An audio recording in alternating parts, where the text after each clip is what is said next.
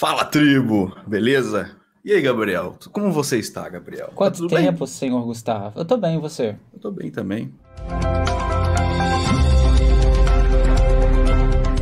Gabriel, hoje a gente vai conversar aqui com uma pessoa sensacional. Inclusive, eu trouxe aqui um adendo. Olha só, eu tenho aqui um, uma bola de basquete em minhas mãos. É, eu tenho uma bola, mas eu só não sei jogar. Mas ele é um, é um bom, bom utensílio aqui. É, Porque a pessoa que está aqui, ela gosta de basquete. Eu já fiquei feliz só com isso, só com essa informação. Que é o Daniel. E aí, Daniel? Como é que você tá? Fala comigo. E aí, pessoal?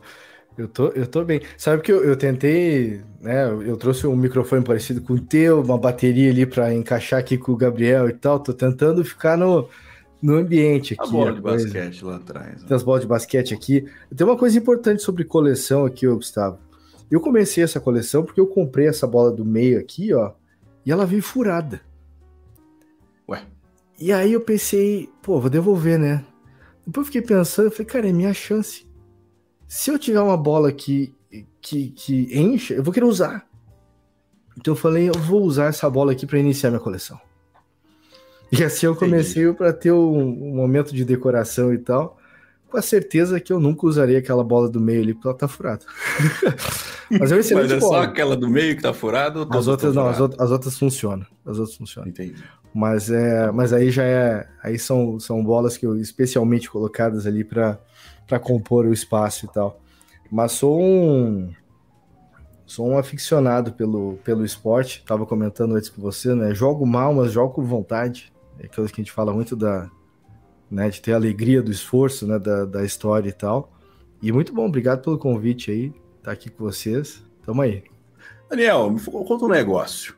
Como é que, como é que foi esse início seu na área de tecnologia? Como é que você começou a falar assim, hum, vou trabalhar com tecnologia? Como é que foi essa, essa virada? Olha, cara, vou. Acho que eu nunca tinha contado essa história aqui. Vou aproveitar para contar aqui para vocês ela. Terceiro ano do, do colégio e tal, querendo aquela escolha de que lado que vou, né? Para onde vou. Tinha participado no ano anterior de uma, de uma feira de ciências. O colega meu de escola, ele programava, programava em Pascal. Teve a brilhante ideia de trazer um, um para a feira de ciências alguns programas de resolução de fórmulas que a gente podia usar das disciplinas de matemática e mostrar através de programação. Ele sabia programar, a gente sabia as fórmulas e ele foi montando ali a galera, vamos resolver um Bhaskara, vamos fazer não sei o que lá. E assim ele foi.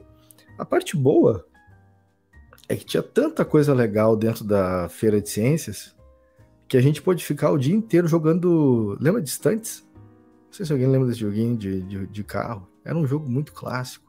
Era uma coisa divertidíssima de se jogar das antigas, com uma é, é Sound Blaster, com uma Sound Blaster. Que para ter uma Sound Blaster na, numa época, no final dos anos 90, não era qualquer um que tinha uma Sound Blaster. Ou era Sound Blaster ou era bateria, entendeu? Não tinha muito para onde, pra onde funcionar a coisa. E a gente, cara, ficava jogando o dia inteiro lá da, da Feira de Ciências, porque pouca gente ia lá visitar a gente, ficava mais vendo o jogo do que vendo as fórmulas e tal. Mas o fato foi que eu vi aquela telinha azul, letras brancas, porque na época desse Pascal ainda não tinha color highlight. e, e aí quando chegou na época de eu tomar a decisão de que caminho que eu ia, de carreira e tudo mais, não contente, não suficiente com as coisas, fui fazer um mapa astral, Gustavo. Um mapa astral. E sugeriram fazer um mapa astral. E por algum motivo, a pessoa que fez o mapa astral, ela começou a falar de coisas e tal, falou assim, não, você, você gosta de matemática, essas coisas e tal, de repente, eu não gostava tanto assim de matemática, de repente uma coisa de engenharia e tal, mas, mas é coisa ligada com computação, é informática, então acho que é esse negócio aí que eu vou. E assim eu entro no curso de, de informática, né, hoje em dia seria o equivalente a um sistemas de informação, ciência da computação, algo para esse formato, e no primeiro semestre do curso eu pensei, esse troço aqui não é para mim. Isso aqui me dando muito mal nas disciplinas, cara. Coisa de algoritmos, eu não conseguia resolver uns negócios que era muito era para ser uma coisa simples, mas para minha cabeça o troço não não fluía, cara. E aí eu, eu dado momento, eu estava sentado uma noite frustrado, assistindo Seinfeld com meu pai, esperando virar meia-noite para poder estudar programação, que esse era o, o, o, circuito, né? Muitas vezes quando tinha a história do modem e tal. E aí eu me lembro que que nesse dia, assim, era, eu, eu tava frustrado com uma coisa que eu não conseguia fazer. Mas o fato foi, cara, que aquele dia acabei violando a regra do esperar a meia-noite chegar. Porque nesse dia eu tava lá assistindo Seinfeld com meu pai e eu olho pro meu pai e falo assim, eu entendi. E meu pai me olha e fala assim, entendeu o quê? Eu falei, eu entendi. e eu saio da sala de TV que eu tava assistindo com ele, Seinfeld, e vou pro quarto e fecho a porta e simplesmente começa a sair código e eu resolvi um troço que para mim era, era uma coisa maluca. Eu falei, cara, agora é que eu desisto desse troço aqui e resolvo, né? Então, eu, eu, eu tive vários movimentos dentro da tecnologia que eu pensei assim, cara, isso aqui, não, isso aqui não vai acontecer, cara, isso não vai dar certo. Né? Era, é, tipo, nem na minha máquina funcionava, né? Tipo, era nesse nível, assim. Mas o fato foi que eu acabo me tornando um, um, um, praticante da programação e de querer ver as coisas, tentando. Eu vi algum sistema, eu começo a querer repetir aquele sistema, tentando fazer ele funcionar. Eu jogava o, campo minado e eu tentava fazer um igual para ver como é que a coisa acontecia. Então era... Você demorou para entender como é que funcionava o campo minado? Você já, Cara... Você... Porque tem aquilo, né? Tem, quando, muita gente, quando começa a jogar, joga, só vai, sai, sai clicando. Aleatório. É, mas é. Quando, quando um amigo meu me falou que resolvia em menos de 20 segundos, eu falei, hum, tem alguma ciência aí. E aí eu fui entendendo o lance das bandeirinhas e marcações, de onde é que podia ter e tal. E aí eu fui, fui brincando com isso. Fui, fui estudei tanto que acabei fazendo um jogo simulando o campo, né? E tendo que saber onde é que tinha a mina, onde é que tinha os números, enfim, todas as coisas em volta e tal. Que era mesmo o estilo de um pensar de um jogo da velha, ou coisa do tipo em parte, né? De começar a ver o que estava em volta e preencher os mapas e tal, essas coisas. Mas era como eu praticava, cara. É isso era uma coisa legal para mim, assim, de. Né, uma certa época da faculdade estava aprendendo a programar em assembly, né? Interrupções de máquina, aquelas loucuras todas e tal. Eu falei, cara, o que, que eu vou fazer para praticar esse troço aqui? Aí eu fiz um paintbrush. Né? Em trocar... assembly? É, é. Pra, pra mexer, tipo, trocar cor, vamos brincar aqui. Aí tinha a coisinha, tinha um botão que você apertava, ele limpava a tela, que na verdade ele pintava de preto tudo. O fundo era preto. E, o que acontece? Aí você tem a diferença de um cara interessado, esforçado, mas sem visão, né? Porque, por exemplo, isso aí eu tô falando para vocês, isso era 1997, tá? Em 2010, a, a Basecamp lança um, um, um software para o iPad chamado Draft. Draft, é, porque a, a, a Basecamp tinha esse lance de prototipação em alto nível que eles usavam, então eram umas, uns traços mais grossos para desenhar a tela, sem muita definição, né? o protótipo de tela deles, até hoje eles brincam com isso, assim. Ô, Daniel, eles... Falei.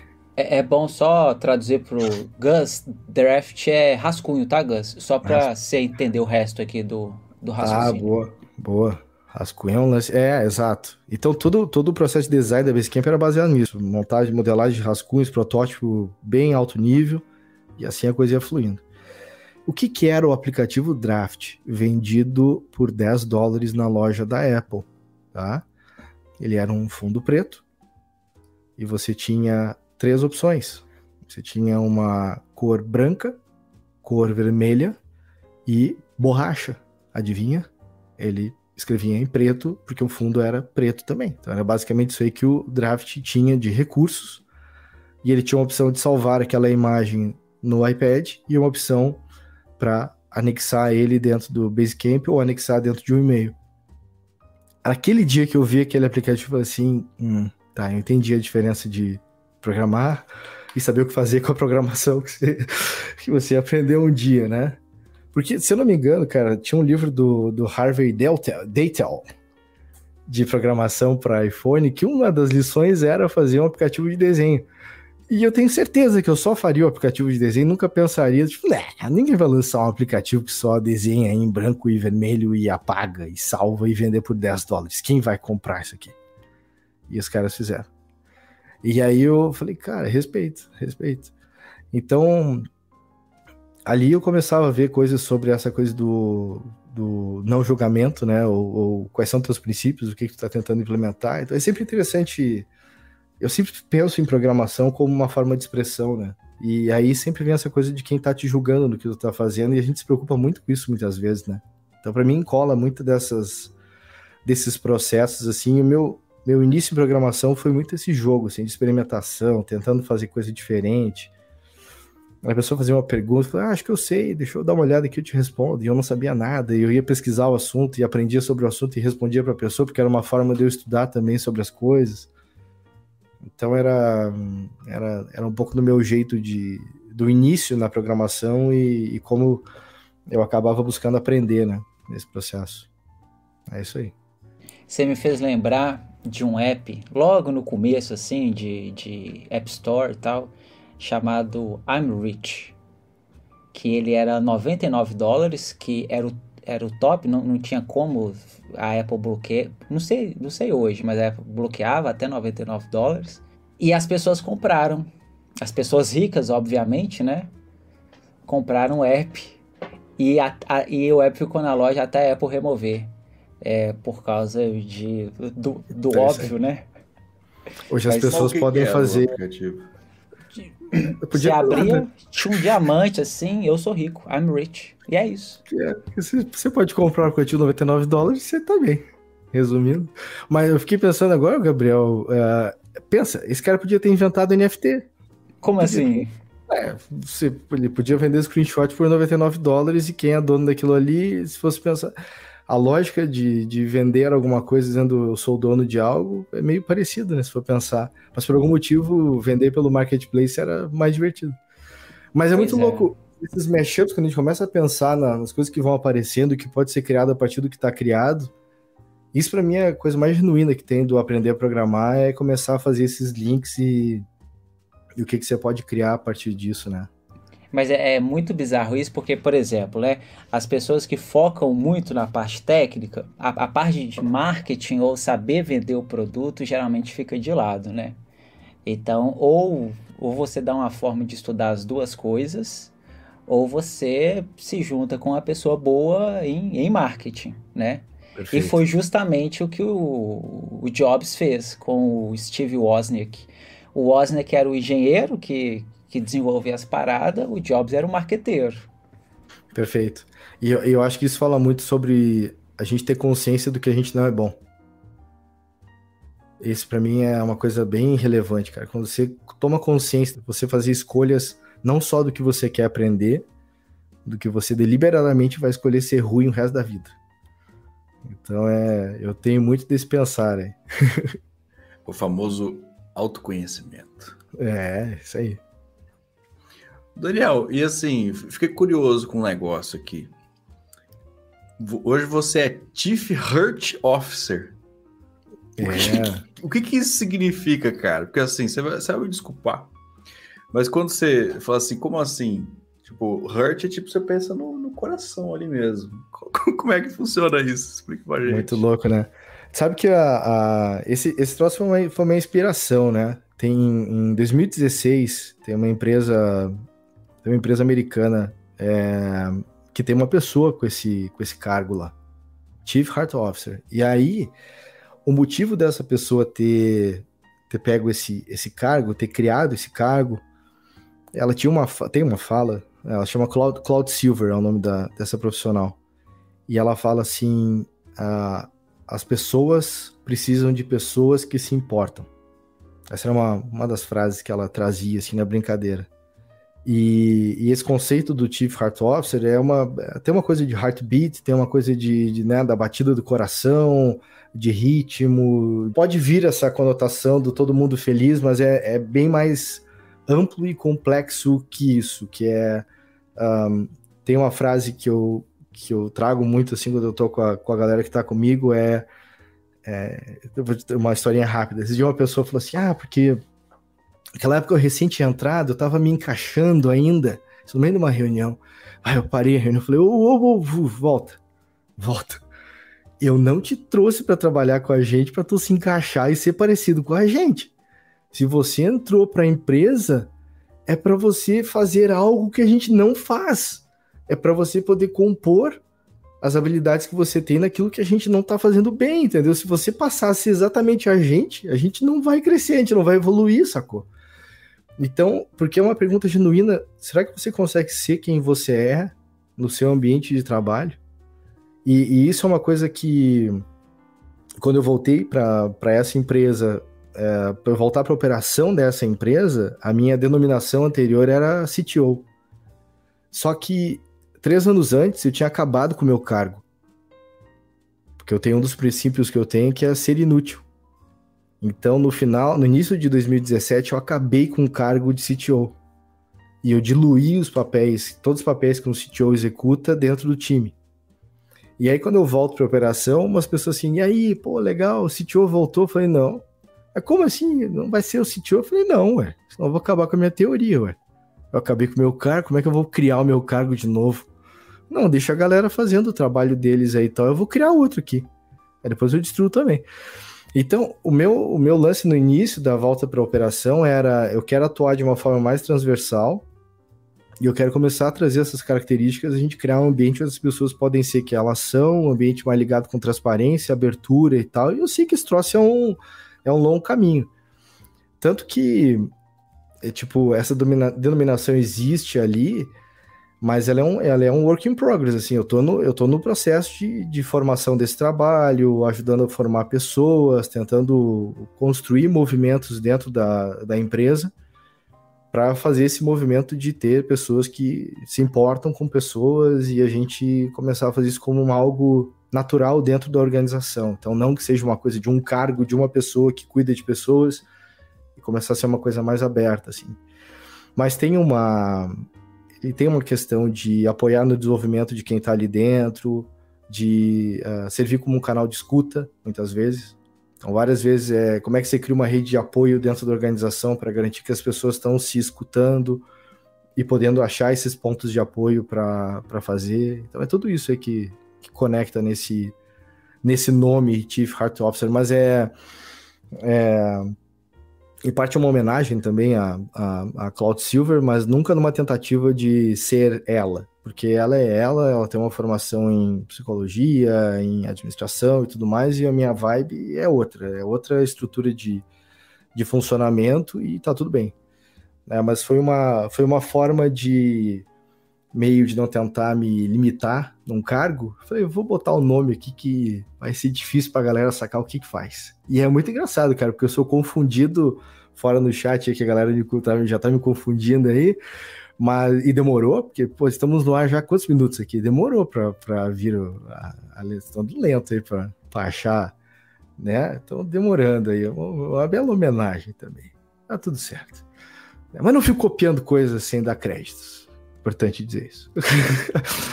Adoro dar referências para as pessoas daquilo que elas produzem e, e promover também o, o, conhecimento alheio. Então, tudo certo. Mas, cara, é... então foi, foi uma tentativa de criar um cargo que ninguém ia tentar me encaixar em algum lugar e eu poder ficar fluindo em áreas diferentes da empresa. Hoje eu criei uma área ligada com, com conteúdo também, tô... e assim eu vou me movimentando. É um pouco desse modo que eu tenho. Ainda tenho uma participação dentro de de tecnologia como um advisor. É, eu sou muito. A gente vai falar mais de métodos ágeis depois, mas eu sou um, eu sou um adepto uh, consciente da questão de acabar com toda e qualquer forma de gestão, vamos chamar assim, informal, e operar muito mais baseado em situações. Então, eu acabo, com o trabalho de tecnologia, no time de tecnologia, eu acabo utilizando também como uma espécie de playground para ficar testando estratégias de gestão organizacional e, e desenvolvimento de equipes, né? Então a gente está num movimento de, de operar mais horizontal do que a gente operava antes. E, e enfim, aí eu tô nessa vibe, assim, estudando um monte de, de teorias e tal, e vendo como praticar isso dentro do time, trazendo alguns formalismos e tal, de papéis, responsabilidades, e vendo como é que essa coisa toda se desenvolve. Mas volta e meia eu tô lá discutindo sobre arquitetura, filas. Não aguenta, né? A mão tem coça. Como. Tem como. É, esse é o lance. Mas é divertido, cara. Eu gosto, eu, eu gosto dessa, dessa não não rotina, né? Eu gosto desse, desse movimento. Assim. É, o louco também é assim, pensar, e, e é até bacana isso, de uma pessoa que vem da área de tecnologia ter essa preocupação, assim, em outras coisas, né? Então, é, gosta falando aí, gestão, como é que a gente faz? É, nós vamos ter um, uma área de, de pessoas na empresa, cuidar mesmo das pessoas, né? Porque no fim, a gente começa, eu acho muito legal isso.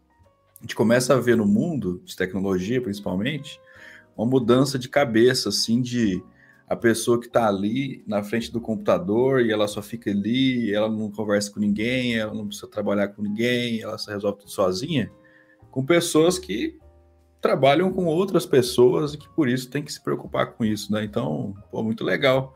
Achei muito, muito interessante esse, é. esse Ó, cargo e, aí, muito legal. E respeitar, e respeitar a galera que é mais quietona e que gosta de trabalhar mais solo. Porque essa é uma coisa que às vezes você pensa assim, ah, mas para trabalhar aqui tem que gostar de trabalhar em time e tal. Às vezes, às vezes você vai ter um problema para resolver que você não vai ter jeito de resolver, a não ser que você junte com a galera e, e vá junto lá. Mas uma das coisas que eu venho aprendendo a. Sempre, cara, talvez essas noites solitárias lá da, das antigas lá é, me fez uh, gostar muito de trabalho contínuo e silencioso. Não necessariamente silencioso, pode ter uma música tocando e tal, mas digo silencioso você ali com alguma atividade sua. E, e o meu jeito de operar hoje em dia, é, e já vem de um tempo, 2019 para cá, acho que eu voltei mais nesse formato assim, que é de querer operar mais na sincronia, né? Então, assim, durante na época do modem, você era obrigado a operar na sincronia, né? Você tava lá, eh, se conectava de vez em quando para despachar uns e-mails ou conectar para falar com alguém. Então, uh, sei lá, em 2001 eu trabalhava de casa várias vezes, e aí para poder falar com a empresa, eu tinha que conectar no modem, correndo. E aí conectava. Existia uma versão do ICQ que você instalava no servidor da sua empresa. E você tinha tipo um ICQ oh, oh. corporativo. Uhum. Você tinha um ICQ corporativo rodando ali. Então eu conectava no ICQ, trocava ideia com a galera e tal, o que eu precisava, precisava, pegava o que eu precisava, manda pro meu e-mail, mandou, manda logo puf, desconectava lá rapidinho, beleza, para não pesar na conta do, do, telefone, né? E aí seguia trabalhando e tal, mas, mas muitas vezes era isso, esse trabalho silencioso e tal, e depois tinha um trabalho com o time, mas valorizar esse tempo contínuo é uma coisa que eu tenho buscado mais agora, e, nessa época de isolamento da pandemia foi uma coisa que é, pude mostrar para as pessoas que dá para operar mais assim e ter proteção de tempo, né? A gente poder focar, codar e, e, o que for, né? Mas ter esse tempo contínuo de trabalho, assim, que eu acho que é bem, bem relevante também, né, cara? Daniel, legal, uma outra coisa legal também, quando, quando a gente joga o seu nome no Google, aparece. Ah, essa é a mais legal, mas a mais tem uma mais legal. Não sei se tu achou essa daí, fez. Vamos ver se tu achou a mais legal de todas. Que isso, que medo. Fala qual que você achou. Qual que você achou? De, de agilidade. Não, cara, você tem que ter achado o cara que faz participa da competição de homem mais forte do mundo. Não é possível. Daniel Wilt vai olhar o strongest, strongest Man. Bodybuilding. O cara é Aqui. forte, meu. Por isso que eu vou mais leve na musculação, entendeu? Porque tem um representante fazendo a parada. e daí eu vou suave, cara. Eu vou tranquilo, eu deixo todo o trabalho pesado para ele lá, fazer levantando pedra, jogando os troços pra cima e tal. É muito divertido, cara, ver os vídeos do Daniel Wilt. Eu não, não sei qual é o país que ele, que ele é, mas tem esses vídeos aí, cara. Mas é legal. Aí a pergunta Wilt, que não cala? Oi? Sem o D. Aí fala Wilt. É, eu falo Wilt, Wildit, vai várias aí e tal, mas tem uns amigos meus que chamam de Selvagem T. Aí tem várias brincadeiras aí que vão, vão fazendo. Como na... assim? É Wild, né? Wild mais T, aí faz, o, faz a brincadeira. Então, assim, tem Nossa, piada pra tudo. Entendi. Tem piada pra tudo. então, Mas aqui. É que foi a, forte. Uma, uma pergunta bem séria aqui, ó. É o domínio danielwildit.com. De quem que é? É seu? Esse é, é meu, esse é pessoa? é meu. Eu fui rápido. Eu fui rápido. Eu me cadastrava nas redes sociais para pegar o The Wild, porque na, na, época que a gente usava poucas letras nos profiles, né? Porque tem nem tinha, era, os arquivos eram oito caracteres, né? Nos, pelo menos nos Windows, né? Depois nos DOS da vida. Então você tinha que usar os aliases ali para trabalhar e tudo mais. Então eram os The Wild que eu achava, eu pegava, e assim que eu pude comprar um domínio, que, que uh, tenho, essa, tenho essa questão também, Gustavo, de fazer coleção de domínios. Então, Nossa. normalmente eu tenho uma ideia, a primeira coisa que eu faço depois que eu tenho a ideia é comprar o domínio. então. Se eu... não tiver o domínio, você nem segue com a ideia. Quase isso, cara. Quase isso. Então. E o, o, o homem mais forte do, do o Strongman aí e tal, ele já te mandou um e-mail e falou assim: ô, oh, vende para mim. E aí você respondeu para ele assim: não. Já é, teve sabe que prazer, não, né? não, teve, não teve ainda. Porque eu, eu demorei para comprar o .com.br, por exemplo, entendeu? Que eu nem uso. Mas um dia eu fiquei pensando assim, uai, vou, vou pegar o .com.br também para precisar aqui pra qualquer garantir, coisa, né? Para garantir. Mas vai que eu quero falar só inglês em um, português no outro, daí já, de repente, já tem uma, uma divisão aí. Mas tá lá, tá quietinho ali. Esses e outros, né, cara? Então tem essa. É um problema. É um problema. Você coleciona boleto no final do ano para pagar. Espalhados, eu espalho eles ao longo do ano. Aí dá uma balanceada na. Você começou comprando domínio igual aquele povo que começou a comprar domínio com nome de famoso, assim e tal? Chegou nesse ponto? Eu, eu conheci galera dessa época que fez a vida fazendo isso. Comprava os domínios de empresas e tal, e depois eles conseguiram. Eu conheço uma galera que fez bom dinheiro, cara, vendendo os domínios de volta para as pessoas e, e fazia uma boa, uma boa grana, assim. Não, eu, eu fui depois, eu fui um laggard, nessa, né, eu cheguei depois ali na coisa de comprar domínio, mas depois que comecei, não, não parei mais, não. mas, mas eu não ia falar isso não, viu, Daniel? De aparece bastante coisa lá sobre agilismo. É o agilismo? Tem, cara, agilismo. a modalidade agilismo. Modalidade, é. Tem esse lance Trabalhar com, com métodos ágeis, né? E aí, a, pra gente entrar nesse assunto tão importante para a tecnologia, começa com a seguinte pergunta, um pouco, um pouco é, polêmica, talvez. Ser ágil é ser rapidinho? É, entregar, a pessoa te pediu, você já anotou o pedido, entregou, próxima. É o não deixar para depois o que dá para ser feito logo e sem olhar para trás. Sabe que essa coisa da, da agilidade, muita gente ainda vive. Essa parada foi formalizada em 2001 e mesmo 20 anos depois, uma galera vai, inclusive, fazer um corte dessa live nossa, mas Daniel disse isso. Daniel falou que. Cortes do Tribecast. Daniel falou, Daniel falou, cara, quero entregar rápido. Poxa, eu tô só dizendo o que ele disse. E é muito louco, cara. Um, uma coisa que é importante falar da, de agilidade foi como eu entrei na agilidade. Quer dizer, eu estava eu estava estudando sobre métodos de, de, desenvolvimento de software e tudo mais, estava procurando sobre uh, informações de, de, testes e validações e automações de teste. Uh, eu conheci sobre automação de teste meio sem querer. Estava é, fazendo uma, uma uma formação de instrutor em Java de uma, de uma empresa que eu dava aula, e aí numa das aulas que a gente estava participando, a pessoa comentou sobre o JUnit, e isso em 2000 e 2002 para 3. E aí eu falei, cara, legal esse negócio. E aí depois eu acabei descobrindo um pouquinho mais à frente ali o D-Unit, que era para Delphi. Depois fui saber que já tinha o PHP Unit e os outros vários units aí e tal. Mas nessa época, então, eu já meio que sabia o que era automatizar testes, mas nunca, nunca fui atrás do, do Extreme Programming ou coisa do tipo, né? Mas um belo dia eu estava procurando sobre um assunto e caio num artigo que falava mal do Extreme Programming.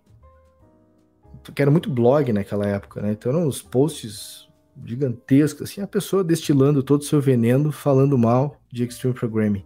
E você não conhecia? Eu não conhecia o Extreme Programming. E aí eu leio aquilo ali e eu penso assim, cara, mas o que essa pessoa tá criticando é como o mundo deveria ser. Que coisa é essa de Extreme Programming, cara? Onde você estava? Né? Eu tava lá na faculdade, nunca ouvi falar de você, tipo, volta aqui. Daí eu comecei a procurar o que era Extreme Programming.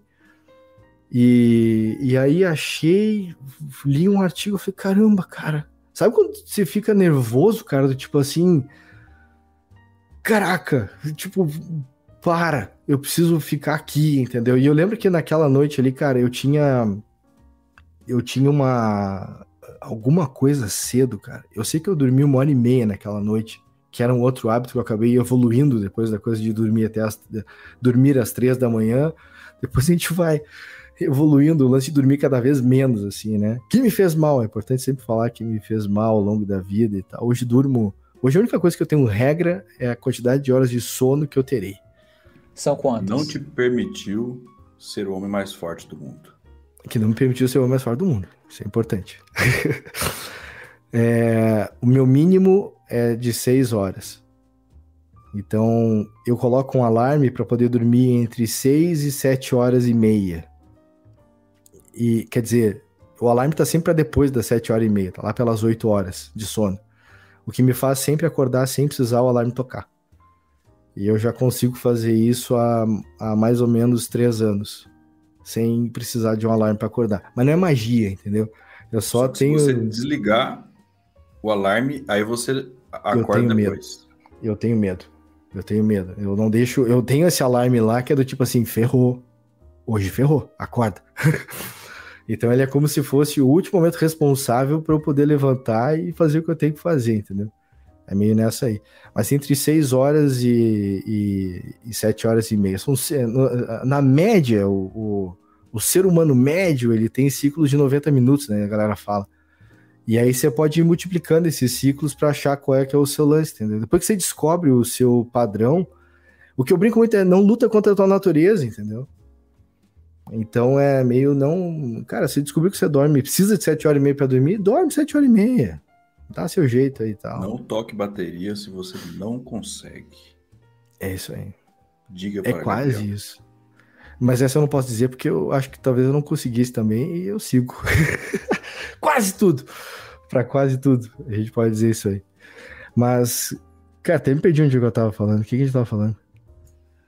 Entramos no mundo do Extreme Program. Ah, é. Então, assim, tinha um artigo falando mal, cara. E eu lembro que nesse dia eu fui, cara. Comecei a pesquisar, comecei a ver o que, que tinha no Brasil já acontecendo. E aí eu descobri Vinícius Teles, descobri Klaus Westerfeld, descobri um grupo chamado XP Rio, e, que era do Rio de Janeiro, tocando. E eu falei, cara, me conectei com aquela, aquela galera toda ali comprei um livro de, de Extreme Programming para ler mais a respeito e, e tal, e, e, beleza. E aí você tem um lance, cara, de você começar a ver coisas que você já fazia que se conectavam com aquelas disciplinas que estavam ali, sabe? Tipo, a, a gente já trabalhava em par na, na empresa é, de forma nos sábados de manhã como uma forma de construção de conhecimento a gente já tinha uns, uns, jeitos de escrever checklists de teste, porque eu estava estudando essa coisa de validação de testes antes de chegar no, no, XP. A gente já fazia entrega semanal do que a gente fazia, porque era o que eu fazia. Eu aprendi a desenvolver software entregando semanalmente. Eu dava, eu, eu dava manutenção e evoluía um sistema de gestão, e o meu processo era esse. Toda quarta ou quinta eu fechava uma versão, liberava para clientes, os clientes instalavam, ligavam quando tinham dúvida, e eu estava ali atendendo eles e programando. Então eu eu não aprendi a fazer software sem entregar continuamente, entendeu? Isso foi uma coisa que. E, e, eu sempre brinco assim que o fato de eu ter começado numa empresa pequena, né? Com, era eu mais o dono, que por acaso hoje é o meu sócio, a empresa tá chegando em mais de 100 pessoas agora, mas é essas brincadeiras que a gente vai vai, vai fazendo, quer dizer, mas naquela aquela época era muito importante para mim, porque era tipo, me ensina, cara, diz aí o que, que, que eu tenho que saber, para que lado que eu tenho que ir e essas madrugadas, da meia-noite às três da manhã, era tentando. Caramba, eu não sei fazer tal coisa. E eu falei, ah, agora eu sei. E aí eu voltava no dia seguinte e tal, e ia de novo. E assim a coisa ia fluindo, né, cara? A gente estava sempre, sempre buscando isso. E aí, cara, no, no XP, então, descubro essa galera. E desde 2002, eu estava participando da coordenação do grupo de usuários de Java aqui do Rio Grande do Sul era o nome antigo era Java RS, foi o primeiro, primeiro uh, grupo de Java do Brasil, foi o Java RS, em 96, logo que o Java saiu, né? E aí depois de 2002, a pessoa que estava tocando o grupo, ela foi fazer outras coisas e aí perguntou a gente queria entrar, se queria trocar o nome do, do grupo, porque o grupo estava meio inativo durante uma época. A gente transformou ele é, meio parecido, RS Jug ficou sendo o nome do grupo, né, Rio Grande do Sul. E aí a gente começa a fazer uns eventos e surge a oportunidade de fazer um evento e eu falo, cara, a gente tem que chamar o Klaus para vir falar de Extreme Programming. E, e daí a gente convida o Klaus, que aceita o convite. Na época ele estava construindo o, o Prevailer, que era uma era um projeto que o código fonte cabia na parte de trás de uma camiseta do projeto. Era um sistema de persistência de dados que cabia na, na parte de trás da camiseta. Era engraçado ver o Klaus andando com a camiseta e quer ver o aí. Ele mostrar para as pessoas. E, e o Klaus vem palestrar no evento e traz o Guilherme Lacerda, que hoje é meu sócio numa outra empresa que eu tenho. E aí, o que esse cara aí com o Klaus aí? Pô, tá, deixa o cara entrar, né? O Klaus trouxe o cara aí, tá, deixa o cara aí. E aí eu descubro que o, o Guilherme Lacerda era de Porto Alegre também, e já estava estudando Extreme Programming há mais tempo que eu. Falei, pô, cara, então vamos nos juntar, vamos estudar, vamos fazer uma coisa, vamos criar um grupo aí pra gente poder discutir. E aí isso foi tipo dia 4 de abril de 2004, no dia 5 de abril de 2004 a gente criou o XPRS, que depois virou Guma RS, que daí é o grupo que está até hoje uh, vivo aqui no Rio Grande do Sul, volta e meia faz uns eventos, tem uma galera que participa de um grupo ali e fica se movimentando para fazer coisas e tal. Então tem essa a, a, minha conexão com os métodos ágeis vem de unir com coisas que para mim já faziam muito sentido, aquilo ali só me deu mais força de seguir em frente e já virou uma coisa de comunidade, porque nessa época eu já tinha um grupo de Java, eu coordenava também um grupo de Delphi, uh, e aí esse daí de, de métodos ágeis, depois ajudei a formar grupo de teste, grupo de... Participei uma época do grupo de Ruby, e assim eu fui, cara. Uma época era oito noites das 20 úteis do mês, eu tava em algum evento de algum grupo que eu tava ajudando a nascer ou a manter, ou coisa do tipo, assim. Então, para mim, a, a apesar da. Eu me considero uma pessoa tímida, mas nesse contexto aqui me sinto à vontade, vamos chamar assim, de trocar ideia. Mas desligou o microfone, eu volto. Eu volto para o silêncio absoluto da coisa, assim. Mas é, um, é uma coisa muito conectada com comunidade para mim. Então, isso foi desde o do início muito forte, assim, esse, essa estrutura, né, da, da agilidade com esse movimento. E desde sempre muito essa, essa competição, uh, Gustavo, do, ah, mas o ágil é ser rápido, mas o ágil é comparado com o quê? Mas é bom, é melhor ou é pior? O que que é? E para mim é uma coisa mais simples, sabe? Que é o sistema que você trabalha vai te pedir uma, uma cadência de reabastecimento. Qualquer sistema que você tiver, ele vai, ele vai exigir uma cadência de reabastecimento. Você está no supermercado, você tem uma gôndola, os produtos começam a ser consumidos, alguém vai ter que ir lá colocar produto novo. Ele tem uma cadência. Qual é o gatilho que faz a pessoa ir lá? Pode ser duas vezes ao dia ou pode ser quando a primeira fila de produtos foi consumida, tem que voltar lá e tem que botar os, os mais velhos para frente, repor atrás, sei lá qual vai ser a lógica que a pessoa vai usar. Né, ver validade e tudo mais. Cada sistema vai pedir isso daí. Você, quando está desenvolvendo software, o, o teu ambiente vai estar tá te dizendo qual é a cadência que tu tem que entregar. E, e nunca vai ser muito tempo, entendeu? E para mim, a loucura que eu vejo muitas vezes em empresas ainda hoje desenvolvendo software é por que, que você está prendendo o software e não libertando ele para ele poder chegar em quem precisa usar ele. Tem inúmeras técnicas hoje em dia que habilitam a gente a, a permitir que somente poucas pessoas possam ter acesso a uma determinada funcionalidade ou um pedaço de software e tal. Mas não, a gente quer ficar aprendendo o software até achar que ele está perfeito e nunca vai estar. Tá. E daí a gente nunca lança, daí a gente sempre acha que tem algo mais para fazer ali para melhorar ele.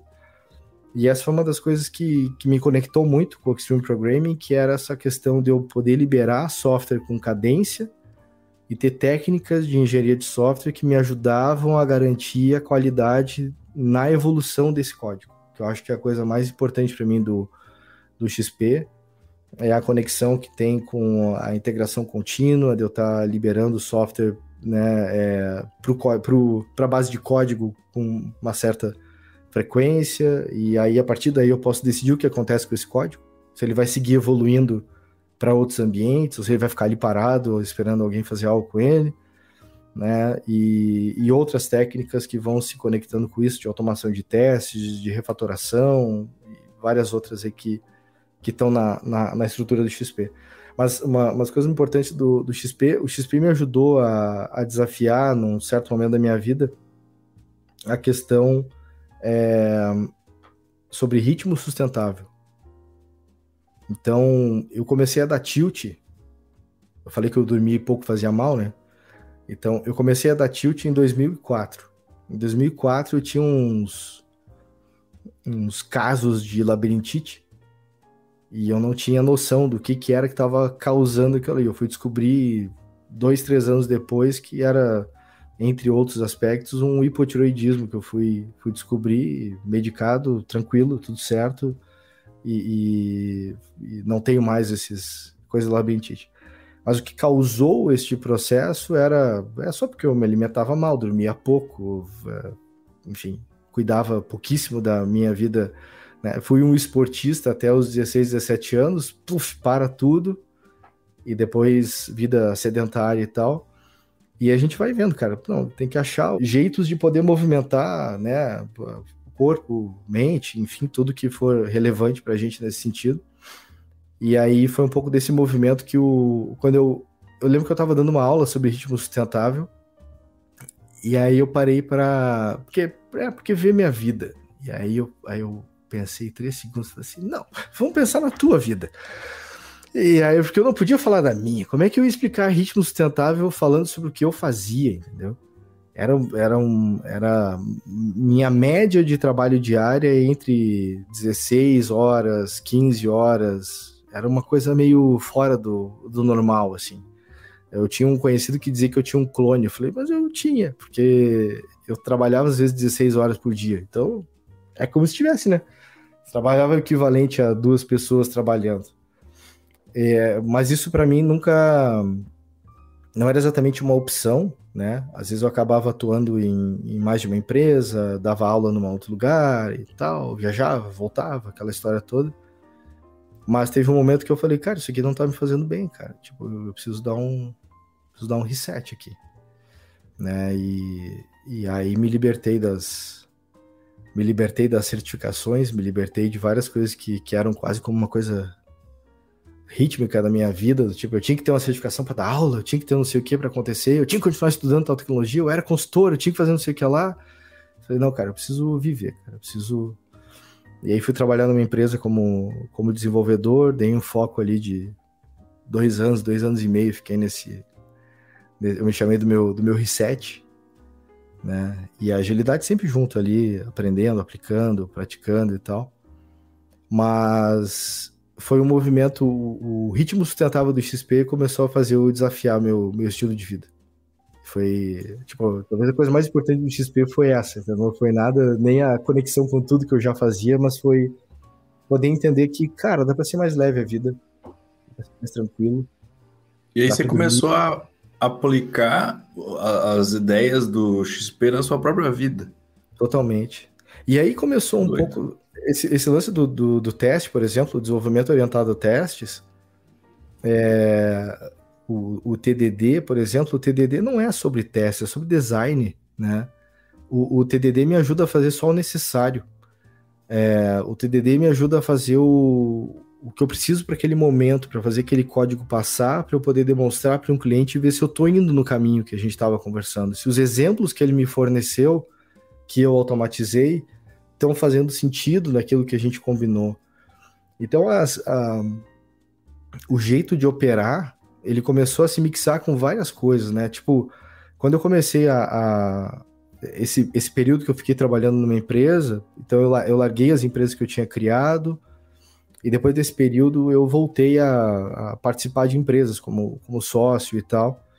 E foi uma mudança importantíssima, cara, porque eu, eu saí do modo eu tenho que dar certo e eu entrei no modo tudo que eu fizer pode dar errado.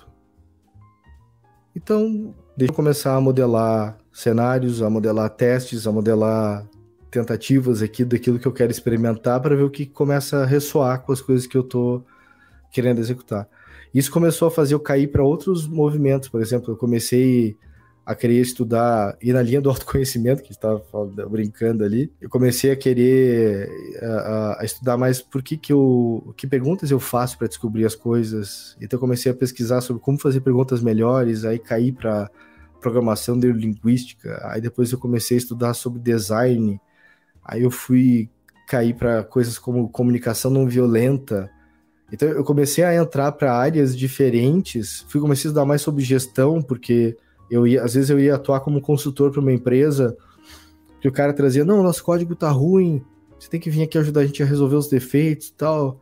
Aí eu chegava lá, tá, mas esse defeito aqui, tá, mas cadê o cadê o documento, o cartão onde vocês, onde chegou aqui? As pessoas mostravam o documento que, que tinha chegado lá para a pessoa fazer a funcionalidade. Eu falei, tá, olha só, é, eu acho que até o desenvolvedor mais experiente, se tivesse que codar baseado neste texto aqui, ele não conseguiria sair do outro lado com o que tu esperava, tipo. E aí eu comecei a fazer um trabalho de linha de valor, tipo, indo lá pra ponta.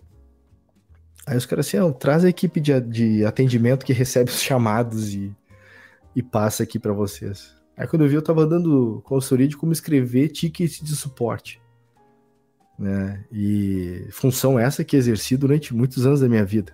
Então eu tinha uma certa experiência em desligar é, a cafeteira e ligar o servidor de volta e coisas assim. Então, quem trabalha com desenvolvimento não é só não é só fazer código, né? Não. É só chegar assim e falar assim, eu vou sentar aqui, vou arrebentar de fazer código. Você precisa ter uma opção de outras coisas por trás, né? Cara, Até para é. delimitar o que, que é que você vai fazer de código. E é bem excelente. Eu vou te dizer que codar muitas vezes. Eu lembro uma vez que eu fiquei, acho que. Cara, se somou, acho que eu fiz umas três horas de reunião. Quatro horas de reunião, assim, espalhadas, conversando, descobrindo informação. É, isso, aí fui fazer o tal do cartão esse, né? Dessa coleta toda e tal. O código era uma linha, Gustavo. Mas não era uma linha, era a linha. Tipo, se aquela linha fosse codada errado, todos os preços que iam ser oferecidos para clientes e para toda a equipe ia estar errado. Os descontos, as coisas, tudo, tudo aquela linha ali, ela impactava toda uma cadeia de geração de PDFs que iam ser enviados para a galera depois. Eu assim, caceta, cara. A coisa não é quanto código você está fazendo, mas o entendimento daquilo que você tem que produzir, entendeu? Então eu olhei para aquilo ali, aquele dia eu olhei assim, caramba, cara.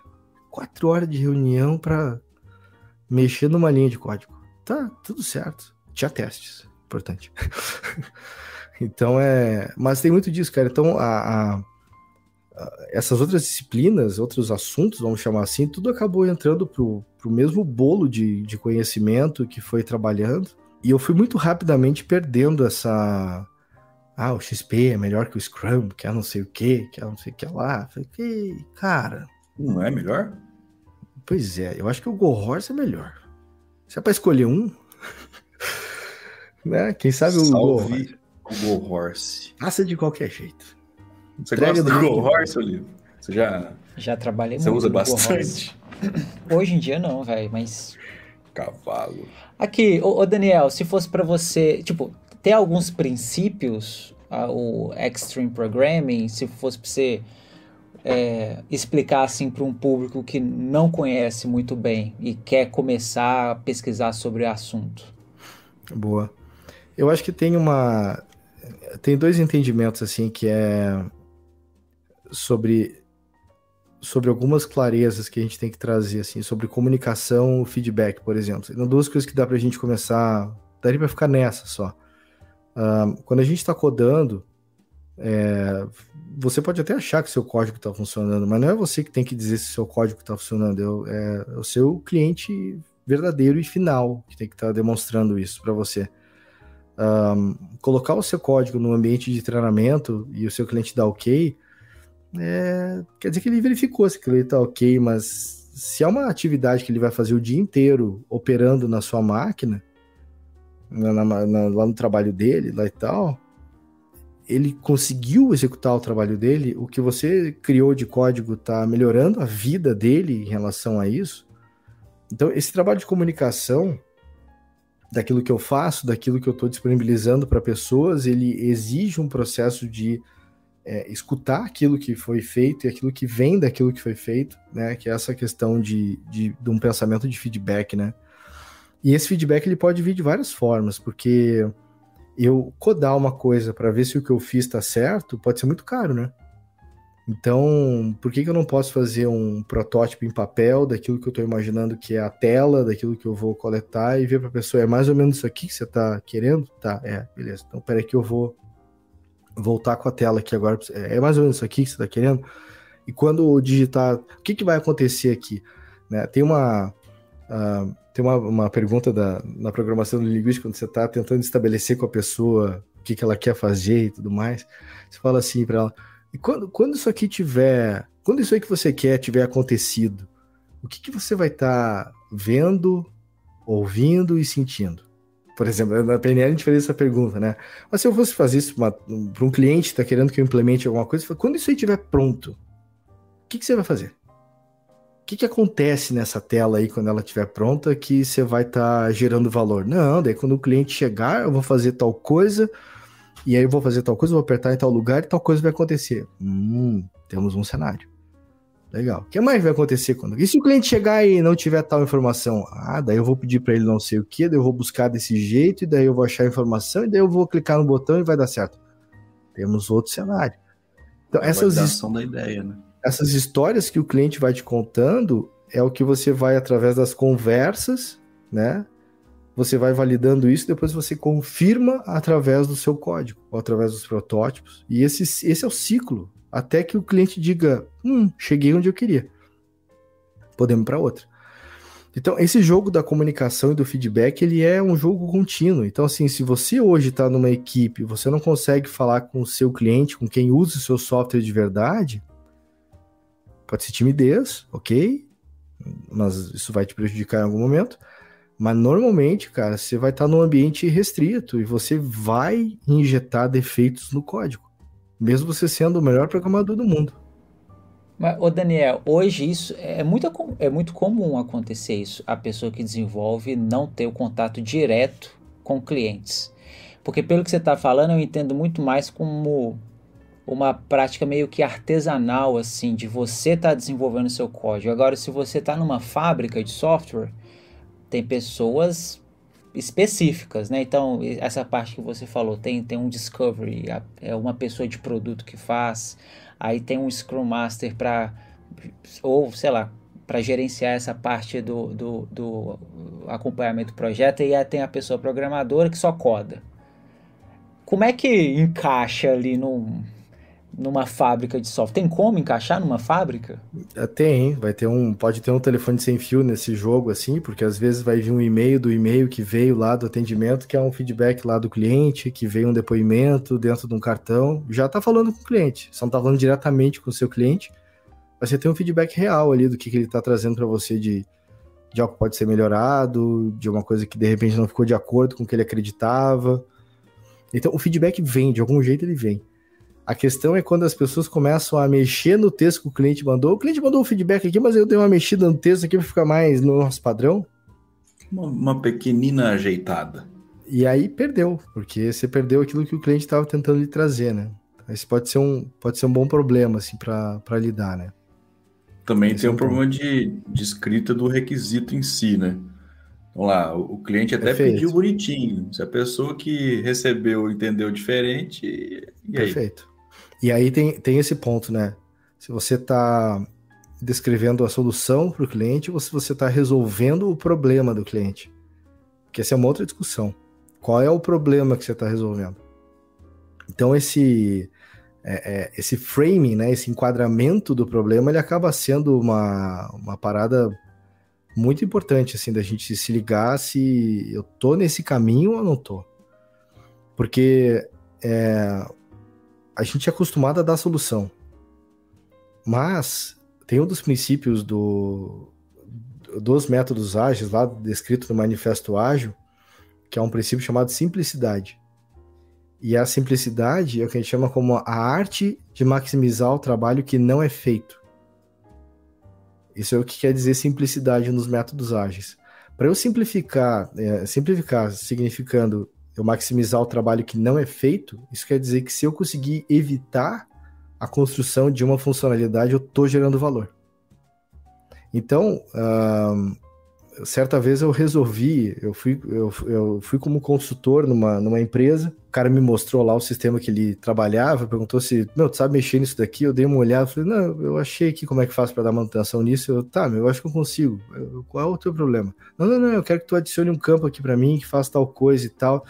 Eu, como eu te falei, eu já descobri como é que faz isso. Só me explica o teu problema. Aí ele começou a descrever o que acontecia dentro da empresa dele e tal. Para encurtar a história, eu resolvi com escaninhos. Ah, aqueles troços de botar folha, folha entra, folha sai. Eu resolvi com escaninhos. Eu mostrei para ele que ele tinha um problema de fluxo no trabalho dele, da empresa, que as pessoas estavam sentadas em lugares que não ajudavam a ter fluidez no trabalho delas. E aí eu falei para ele, eu vou te ensinar a fazer a manutenção que tu quer, mas eu não vou fazer ela. E aí ele me perguntou, pô, legal, mas e aí, como é que fica o valor? Eu falei, não, o valor é o mesmo. Eu acho que eu resolvi o teu problema. Só não foi com código. Mas eu te ensinei a fazer o código. Mas o problema vai estar resolvido. Mas você me conta aí, depois de umas duas semanas aí, como é que tá indo e tal. Moral da história, depois aconteceu de uma pessoa da empresa sair e ele não precisou repor a pessoa porque o fluxo estava de um jeito que o trabalho dava continuidade, mesmo sem ter aquela pessoa no meio do jogo ali e tal. Então, para mim, trabalhar com tecnologia é conseguir ter a paciência de que às vezes você não vai fazer código. E talvez você mais importante ainda se você pudesse fazer código. Esse jogo para mim é libertador quando a pessoa consegue fazer algo nesse nesse formato, entendeu? Outra coisa também que acaba acontecendo, não sei se vocês tem pessoas assim na equipe, mas eu, eu trabalhei com pessoas que o que elas mais gostavam de fazer era apagar linhas de código. Elas, cada commit era duas linhas, mas removi 200. E daí você ia ver o que, que a pessoa fez. Ela tirou linha, código que não era usado, ela simplificou uma coisa de um jeito mais legível, e assim ela foi fazendo. O famoso refatorar código. É, mas é, essa pessoa, vamos dizer, se ela fosse medida pelo número de linhas de código que ela adicionou na base, ela ia ser demitida. Mas não é esse o, a medida, né? A medida é o quanto de valor você está gerando para o cliente, de satisfação, de lucro, qualquer que seja a medida que vai estar tá sendo colocada ali como, como indicador, né? Mas esse jogo do, do XP, né, indo assim, falamos aqui de comunicação, feedback, simplicidade, aí tem um, tem um dos valores do, do XP que eu acho engraçado, que é, que é a coragem. Coragem é um, é um troço interessante, né? Porque a coragem... Cão covarde né? É. Então tem, tem esse lance assim da, da coragem que é tipo, e aí? Não é só corajoso, eu mexo em qualquer código fonte, pode mandar para mim. Tá, mas e cuidar dos 10 mil clientes ligando para você quando der o defeito em produção? Não, daí é a equipe de operações. Eu só mexi no código. Certa vez uma. Cara, a gente tava já, acho que no segundo dia, eh, corrigindo defeito tendo que refazer deploy. O deploy tinha que ser feito numa janela, porque tinha uma, aquele módulo não podia ser atualizado durante o dia, ele tinha dependências, tinha toda uma nhaca lá que a gente estava tava resolvendo. E aí, é, eu, eu trouxe para a pessoa assim, baca, eu acho que nós temos que dar uma olhada aqui na, na estratégia de teste, até para, segundo dia, que a equipe de operação tem que estar tá entrando online para fazer deploy de noite e tal, e atrapalha toda a galera, porque tem que gente que entrar sobre aviso, aí não pode vir no dia seguinte, porque não pode, tem que ter um tempo X ali entre o tempo que for trabalhando de madrugada até todo um jogo. E aí a pessoa me olha e fala assim: Mas é o trabalho dela, não é? Eu falei: É. Ela me respondeu: Então é isso. Eu tô fazendo meu trabalho e ela tá fazendo o trabalho dela. Eu falei: Não, você não tá entendendo. Seu trabalho é fazer código certo. É tipo, não é codar defeito para dar bug em produção e ter que fazer rollback no meio do dia e depois ter que fazer atualização nova de noite, entendeu? Não é para isso que a gente tá aqui. Então, às vezes, também a, a, as pessoas têm que se ligar. Pô, mas e aí, Daniel? Você tá falando que pode testar, tem teste, poder falhar, poder aprender com um erro. Não, uma coisa é você aprender com um erro de uma feature que está ativada para um usuário de 50 mil, por exemplo. Outra coisa é você fazer a instalação de uma feature e liberar para todo mundo e essa feature impactar 50 mil pessoas. Tem uma diferença bem grande nesse processo. Então, esse, esse jogo de, de criar esse ambiente onde você consegue evoluir, mas eventualmente vai ter algum tipo de falha, ele é super tranquilo, mas ele não tem um, um impacto concreto né, no, no, no, mundo, assim, tipo, cara, impactou, mas aquela pessoa que deu o problema, ela tá sabendo que pode dar problema, porque ela tá ali naquele jogo de validação contigo.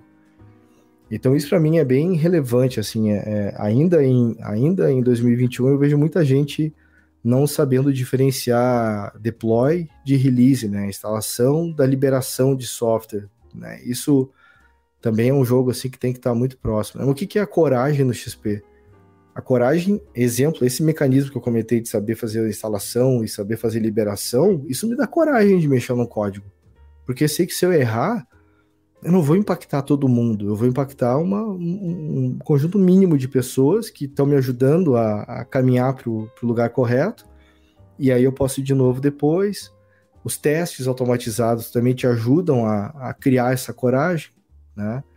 Os exemplos daquilo que você tem que. Normalmente você digitaria para fazer algum tipo de teste, vão te ajudar nisso. Uh, algumas técnicas de teste vão ajudar a gente nesses processos, tipo, sei lá, uh, uma coisa mais automatizada, como um teste de mutação, ou, ou, ou, uma técnica manual, até como um teste exploratório, que é alguém que vai deliberadamente usar uma parte do sistema para ver se acha alguma, alguma oportunidade de melhoria, enfim. Então, quando a gente começa a colocar isso em jogo, é, te dá coragem de poder mexer num código. Você está tentando fazer a coisa certa, você está tentando implementar o que está ali. E se der algum problema, o código vai te dizer, não é por aí não. É, ou, ou se é por aí, tem mais coisa errada. Né? E daí você tem que né, saber lidar com aquilo. O que leva uma coisa também relevante, caras, que é você tem que saber do negócio. Não adianta só saber sobre linguagem. Você tem que saber o que está envolto ali. Né? Então esse é um outro, um outro ponto importante aí. Ô Daniel, legal você ter comentado sobre isso, porque enquanto você foi falando, eu consegui identificar perfeitamente vários cenários assim em empresas que eu já trabalhei, que a gente fazia isso, tipo, tinha é, praticava TDD, tinha feature toggle para justamente não, não, não fazer release para um milhão de pessoas. Só que eu não imaginava que tinha tanto conceito assim de extreme programming em algo que ah, para mim assim era era normal. Então é, é, meio que um conjunto de boas práticas. Eu, eu, posso dizer isso que é um conjunto de boas práticas. É, é disciplinas. são disciplinas. E, e, o jeito de olhar para elas é menos tipo, ah, ou você usa tudo ou você não é XP. É, menos, menos. Só que o que acontece? Quando você começa a usar alguma das disciplinas, elas acabam puxando outras coisas. Por exemplo. Tem dependência. É, é eu, eu, chamaria até de interdependência, porque elas conseguem operar sozinhas, elas funcionam melhor juntas. Então, por exemplo, tem uma coisa que é muito importante no XP, que é o conceito das metáforas. O que, que são as metáforas? É eu poder falar sobre o que, que é rápido nesse contexto aqui. O que, que, é, que, que é persistente nesse, nesse contexto aqui? O que, que é tolerante à falha nesse? O que, que é disponibilidade nesse contexto aqui? O que, que é. O que, que significa uh, ah, PDI? O que, que é essa sigla dentro do contexto? PDI pode ser Pentaho Data Integration, pode ser Personal Development Plan, pode ser um monte de coisa. O que quer dizer essa sigla aqui nesse contexto? Porque as siglas, termos, uh, uh, gírias, elas vão fazer parte do teu jeito de se comunicar dentro do time. Então, por exemplo, você pode não querer trabalhar com metáforas, mas você vai complicar o seu, seu trabalho de escrita, de, de, de ter uma comunicação acontecendo com a sua equipe, entendeu?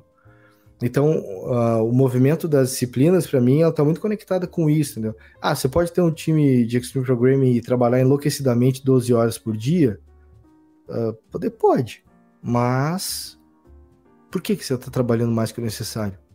Por que, que você não está mantendo consistência de entrega, de feedback, de validação? Porque essas 12 horas de trabalho contínuo, elas vão voltar. É bumerangue. É bumerangue. Não é com qualidade, né? No meu, eu, assim, o meu, o meu caso, cara, quando eu, nos piripacla que eu tava comentando com vocês, o dia que eu, o dia que eu parei, assim, e falei, tá, eu vou no médico. Eu vou, vou, vou nos médicos, vou achar o que que tá acontecendo aqui. Vou fazer aqueles exames de sono, de ficar dormindo, os caras te plugam todo lá para ver que, como é que você tá. E, e, porque foi um dia que eu tive uma dessas crises de labirintite e eu falei assim: ah, que bom, vou poder parar um dia. Só que eu me ouvi falando essa frase. Eu falei assim, cara, você tá louco, cara? Que merda é essa, Daniel? E aí eu falei assim, não, mano, eu, eu parei, eu vou, eu vou investigar esse troço aqui e, e, vou me vou me resolver, cara. Vou me, vou me achar aqui, vou me resolver. Eu tinha apneias de 40, 45 segundos dormindo. Então, assim, quando você começa a ver o mal que você pode estar fazendo com você no seu. Eu podia mergulhar, Gustavo. Vê aí, ó, coisa também. Não pensei nisso na hora. Podia ter aproveitado uma habilidade que foi desenvolvida sem eu perceber. Podia ter feito várias coisas legais de mergulho, mas nunca mergulhei, cara. Até fiquei pensando nisso agora aqui. vou anotar na coisas para fazer durante esta vida. Mas é tipo isso, cara. Então, assim, não faz sentido trabalhar além do necessário se o teu objetivo é ter feedback contínuo do cliente. Ah, isso quer dizer que nunca faz hora extra? Você sabe a hora que você vai ter que fazer hora extra. Você sabe, tem alguma coisa urgente, impactante que vai te fazer dedicar um pouco mais de horas para resolver uma coisa, mas tem que ser exceção. Porque uma das coisas que conecta para mim do XP com outras coisas acontecendo, e tá aqui o nosso Marcondes Massaneiro, grande Marcondes. Marcondes certa vez me leva para dar um curso de design thinking uh, na cidade dele, e eu e eu trago para a galera uma coisa muito importante da criatividade, que é o seguinte: qualquer pessoa pode ser criativa, depende do que, que ela consome.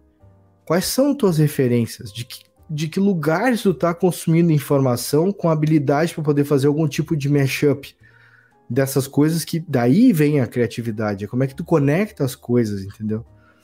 Então, eu sempre curti uh, uh, estudar alguns assuntos e brincar com, com eles, tentando achar algum tipo de padrão, porque isso é, é, é uma coisa que me ajuda a, a, achar, ah, mas essa tua empresa é parecida com aquela outra porque faz tal coisa. Você vai olhar as duas empresas, não tem nada a ver, Daniel. Eu falei, não tem, olha lá embaixo, aqui elas fazem a mesma coisa. O problema que eles estão resolvendo é meio parecido. E essa é a nossa capacidade de abstração, por exemplo, que ela pode ser desenvolvida através desse trabalho de, de começar a coletar né, referências e aprender com elas também. Então, para mim, o, o, o, desenvolver código ele está muito ligado com isso, cara. E tem, e tem um valor do XP que ele, às vezes ele entra, às vezes não entra, a galera fala dele, não fala. Uh, pensamento Lean também, uh, orientado a software lá dos Pop Index, fala disso, que é a questão do respeito, que eu não deveria ter que escrever num lugar que tu tem que respeitar os outros, né? Mas, vai, 2000 e poucos ali era 98, né? Época do XP ali que ele é formalizado. Acho que era importante dizer que você tinha que respeitar as pessoas do seu time também, assim, deixar um pouco escrito, assim, ó, é bom respeitar aí a galera. Mas é um lance, cara, que é, ainda hoje a gente. É, sabe, sabe tem, uma, tem as coisas das, dos assuntos requentados, né? Que a gente vai vendo os assuntos, vai voltando, assim e tal. Tem um, um, um livro uh, chamado Trillion Dollar Coach. Até eu esqueci do, do nome do, do autor aqui. Eu vou olhar rapidinho só para vamos ver aqui. É, esse, é um, esse, livro é Carlos, é famoso pra caramba. Carlos Drummond de Andrade. Carlos Drummond de Bill, Andrade. Bill Campbell. Bill Campbell. O Bill é um cara famosíssimo, porque ele, ele fez a vida dele, uh, teve muito sucesso com a, com a empresa dele. E ele foi ser mentor de várias uh, pessoas e tal, entre elas Steve Jobs, né? E, e, e certa vez o Bill Campbell estava no Google dando mentoria e o Google estava com essa discussão sobre se tem que ter gerente, não tem que ter gerente, se os times são mais horizontal, mais vertical, se tem hierarquia, não tem hierarquia. E o, e o, e o Bill ele fez os caras fazerem uma pergunta. Você perguntou para as pessoas o que elas preferem? Estavam tentando descobrir qual era o time melhor, quais os times que melhor performavam e tal. Você perguntou para as pessoas o que, elas preferem, porque eles, eles descobriram que tanto fazia. Tinha times excelentes com hierarquias bem definidas e tinha times excelentes horizontais. E assim também tinham times horríveis horizontais e times horríveis em hierarquia. Eu falei, puxa, então esse não é o ponto, né? E aí o Google tem o tal do projeto, projeto Aristóteles. Uau! E aí eles descobrem que segurança psicológica é uma coisa importante. Se eles lessem sobre os pontos de gestão do Deming, o oitavo ponto de gestão do Deming é elimine o medo. Ele só não escreveu bonito como segurança psicológica, entendeu? Mas ele disse: elimine o medo. Se você eliminar o medo do seu ambiente de trabalho, as pessoas vão se sentir pertencentes a ele. E diz Quem que, que tem medo, isso? vai com medo mesmo também, né? Tem é. esse pensamento. É. é. o oitavo ponto de quem que você falou? Deming. Deming. Quem, que é, quem que é Edward, Deming? Edward Deming. Ele foi um cara importantíssimo ah, em processo de gestão de qualidade e tudo mais. Foi um cara que influenciou muito no, no pensamento do sistema Toyota quando o, o, a galera da Toyota vai buscar entender mais sobre o que, que tinha de gestão existente, os, os pensadores ali e tudo mais, tinham várias referências ali, né, aparecendo e acontecendo. E, e, e, o Damien teve esse, num dos materiais dele, ele tem esses 14 pontos de, de gestão, né? São vários legais, assim. E, um de, e o oitavo é o Drive Out Fear, né? elimine, acabe com o medo. E é interessante, cara, que a gente a gente demora. Só que qual é, qual é a loucura dos métodos ágeis? Nada do que está presente nos métodos ágeis tem menos de 30, 40 anos de idade, entendeu? As, as coisas estão tão lá, saca? Tipo, quando a gente vai olhar toda a base do que está presente, uma das coisas só pra gente falar mal de alguma metodologia, vou falar mal de uma metodologia aqui. Vou falar mal. Vou falar mal, é, por exemplo, o Scrum tem o guia do Scrum, né? Os caras demoraram desde a primeira edição até a última, que saiu. Nem lembro, faz, não faz muito tempo que saiu a última versão, para conseguirem ter a coragem de afirmar que o Scrum tem como uma das suas influências o pensamento Lean.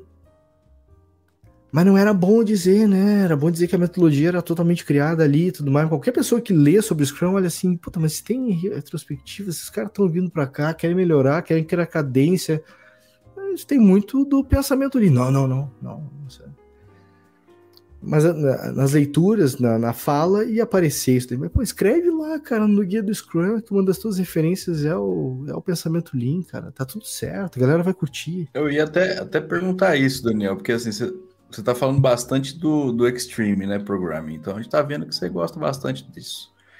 E as outras metodologias, né?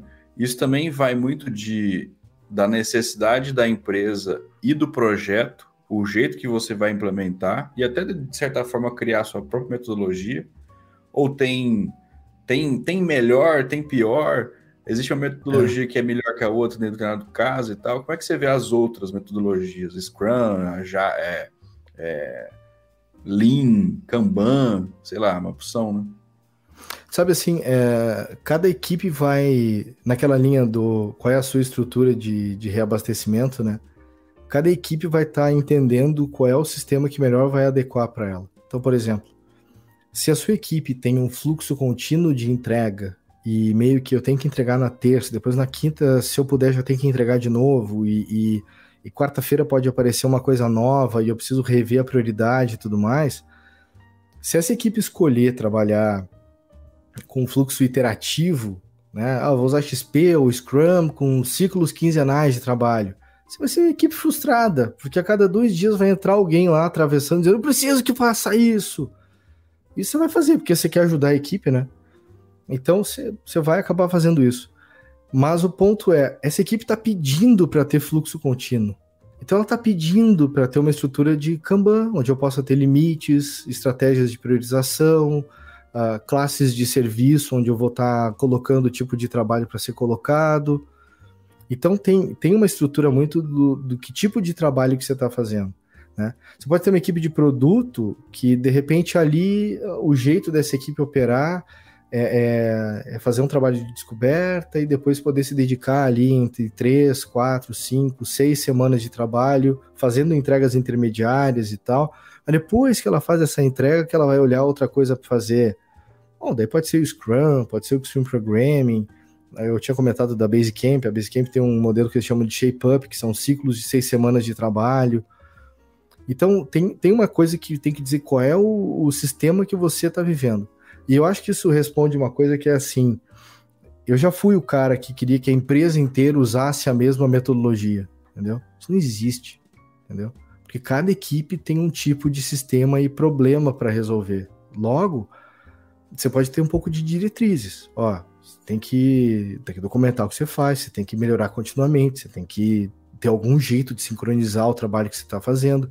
Agora, se você vai fazer reunião diária, se não vai fazer, se vai fazer comunicação totalmente assíncrona via um canal do Discord, se. Aí cada equipe vai ter o seu jeito de, de operar, né? Como é que a gente se comunica, como é que a gente avisa de uma urgência, como é que eu paro a linha para garantir que a gente vai dar atenção em alguma coisa urgente que apareceu aqui. Então, para mim, entra nesse jogo, assim, sabe? Mas eu acho muito uh, perigoso a gente querer achar uma metodologia melhor que a outra, entendeu? perigoso mesmo foi a vez que eu vi que eu vi uma notícia assim: equipe para de usar o Extreme Programming e passa a usar Scrum. Eu falei, tá, o que, que houve? Parou de fazer teste agora? Porque Scrum não fala. Scrum é uma caixa preta. Quando entra na prática do eu vou fazer, Scrum é uma caixa preta. Scrum fala a respeito sobre o planejar, sobre o rever, sobre o melhorar, sobre o sincronizar.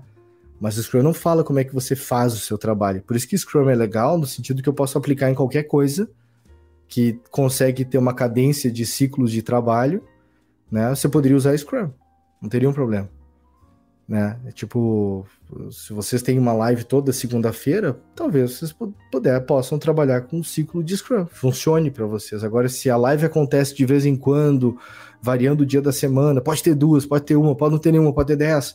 Opa, daí talvez o, o ciclo né, mais uh, cadenciado, ele não funcione também, precisa de uma coisa mais contínua, assim. Então, acho que tem aprendizado em todos, assim, mas se eu puder confundir mais a galera, eu diria para estudar sobre pensamento sistêmico. Procura uma pessoa, já não, já não está mais entre nós, Donella Meadows. Procura sobre pensamento aí entra sistêmico. numa doideira, hein? E aí é massa, cara, porque daí você começa a entender que tudo é feedback, tudo é estoque, e aí deu. Aí é como você aí você lê a Matrix.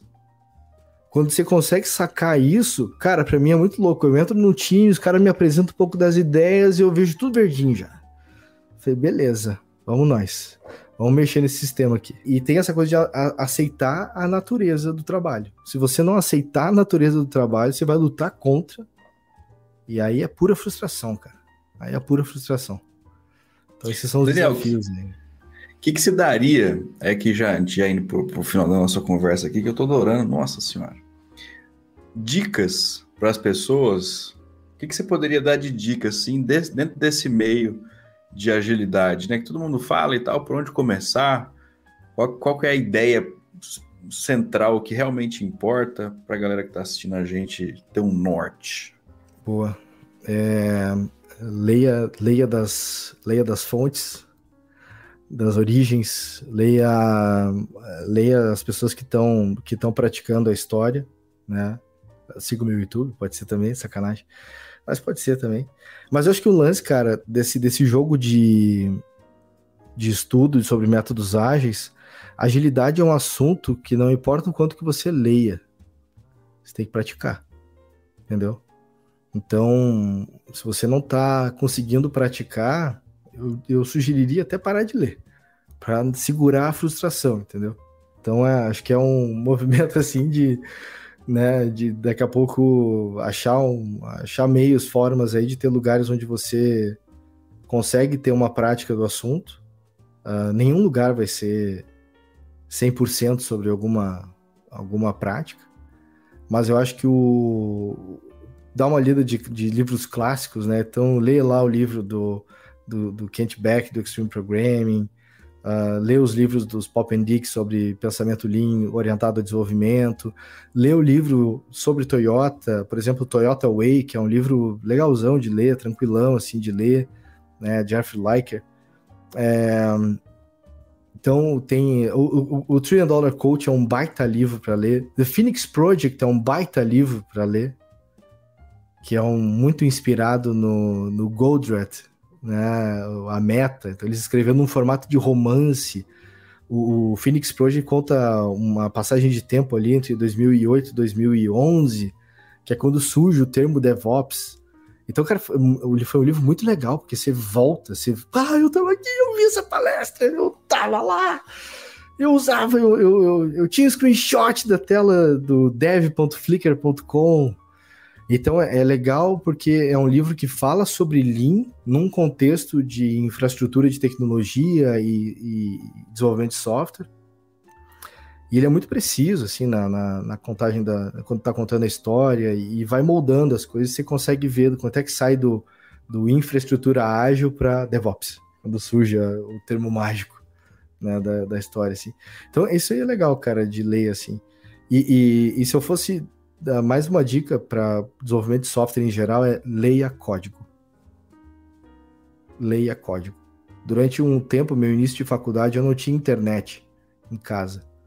Então, eu salvava código em disquete e levava para casa. E daí eu codava em casa, não conseguia ver o código rodando, porque eu não tinha um browser no meu computador na época. E aí eu tinha que codar e eu tinha que esperar chegar no outro dia para poder rodar aquele código e ver se ele tinha funcionado direitinho ou não. Então, mas o processo de leitura de código, ele, ele me ajudava muito, assim, ajuda até hoje, vai. Eu, eu, eu consigo entrar em contexto do que está acontecendo naquele código muito rápido, porque esse processo para mim sempre foi uma, foi uma curiosidade. Volta e meia eu entro no GitHub, pego um projeto que de repente você conhece, ah, tal comando, tal componente. Eu vou ler esse código aqui, vou ver qual é que é. Você vai identificando qual é que é, como é que funciona. Ah, eu programa em React, tá? Eu vou abrir um código em Vue.js para ver o que, que tem diferente, cara. O que, que tá rolando aqui. Então, esse processo de leitura não quer dizer que você vai se tornar proficiente, porque como eu falei, pra, assim como métodos ágeis de programação, você só ganha proficiência programando, não tem como né, ganhar só na leitura. Mas é esse jogo, assim, que, que eu acho que é muito, muito válido, né, para o dia a dia. É isso. Que massa, cara. Pô, legal demais, Daniel. Assim, o, o papo aqui sensacional. Aprendi bastante coisa. Tenho certeza que todo mundo aqui aprendeu também. Inclusive, Daniel tem um canal no YouTube, olha só. Então vocês conseguem entrar lá, se inscrever no canal dele e consumir um pouquinho mais aí de conhecimento dessa cabeça maravilhosa. Daniel, antes de da gente finalizar aqui propriamente dito, a gente tem sempre um, um bate-bola rápido, que aí você não pode ficar em cima do muro, certo? Então vamos lá. Assembly Pascal ou C? Pascal. Pagou muito boleto, Pascal. Nossa. Pascal fez minha vida. Pascal fez minha vida. E eu fazia sempre dentro do Pascal. Pega essa aí. Pega iOS essa. ou Android? iOS, cara. Fanboy total. Tamo junto, Daniel. eu sou eu sou discriminado aqui dentro porque o senhor Gustavo Caetano fica me julgando que eu tenho coisas da Apple. Você já desenvolveu o aplicativo? Você já comprou o paninho da Apple, Olívio? Não, isso aí é sacanagem. Ou ainda não? Aí, esse paninho, é paninho? É demais. Que paninho? Boa. Que vem pra limpar? O paninho não, cara, de limpar um a tela, cara. Tem um pano, cara. Não, mas vem... Antigamente não, não, vinha Não olha, não, não olha. Não, assim, eu sou fanboy, mas sou irritado, Gustavo, tá? Eu fico chateado com as coisas, entendeu? Tem uns preços lá, tem um, tem um troço de ralar queijo lá que é o preço de um... É muito caro os produtos e tal. Mas sou fã. Depois você procura aí o Olivo. Paninho da Apple. Pra, pra poder limpar o ralador de queijo lá que tem. Isso. Ágil, Bádio ou Lázio? Ah, o Baggio eu sou fã dele pelo pênalti que ele errou. Mas eu vou de, eu vou de ágil, cara. LeBron, Kobe ou Michael Jordan? Cara, Michael Jordan. O meu computador está em cima de um aqueles panos de mesa, que é a quadra do Chicago Bulls. Agile ou Agile? Pois é, cara. Sabe que tem um lance dos, dos canadenses quando falam é, é fala agile, e, mas eu, eu, falo eu falo ágil. Eu tô no Brasil e é tipo MPB, MTV, como é que é, coisa parecida. Mas eu, eu falo ágil, cara. Mas acho que quando eu tô falando com os gringos, eu, eu falo Agile. Falo Agile. É. Ó.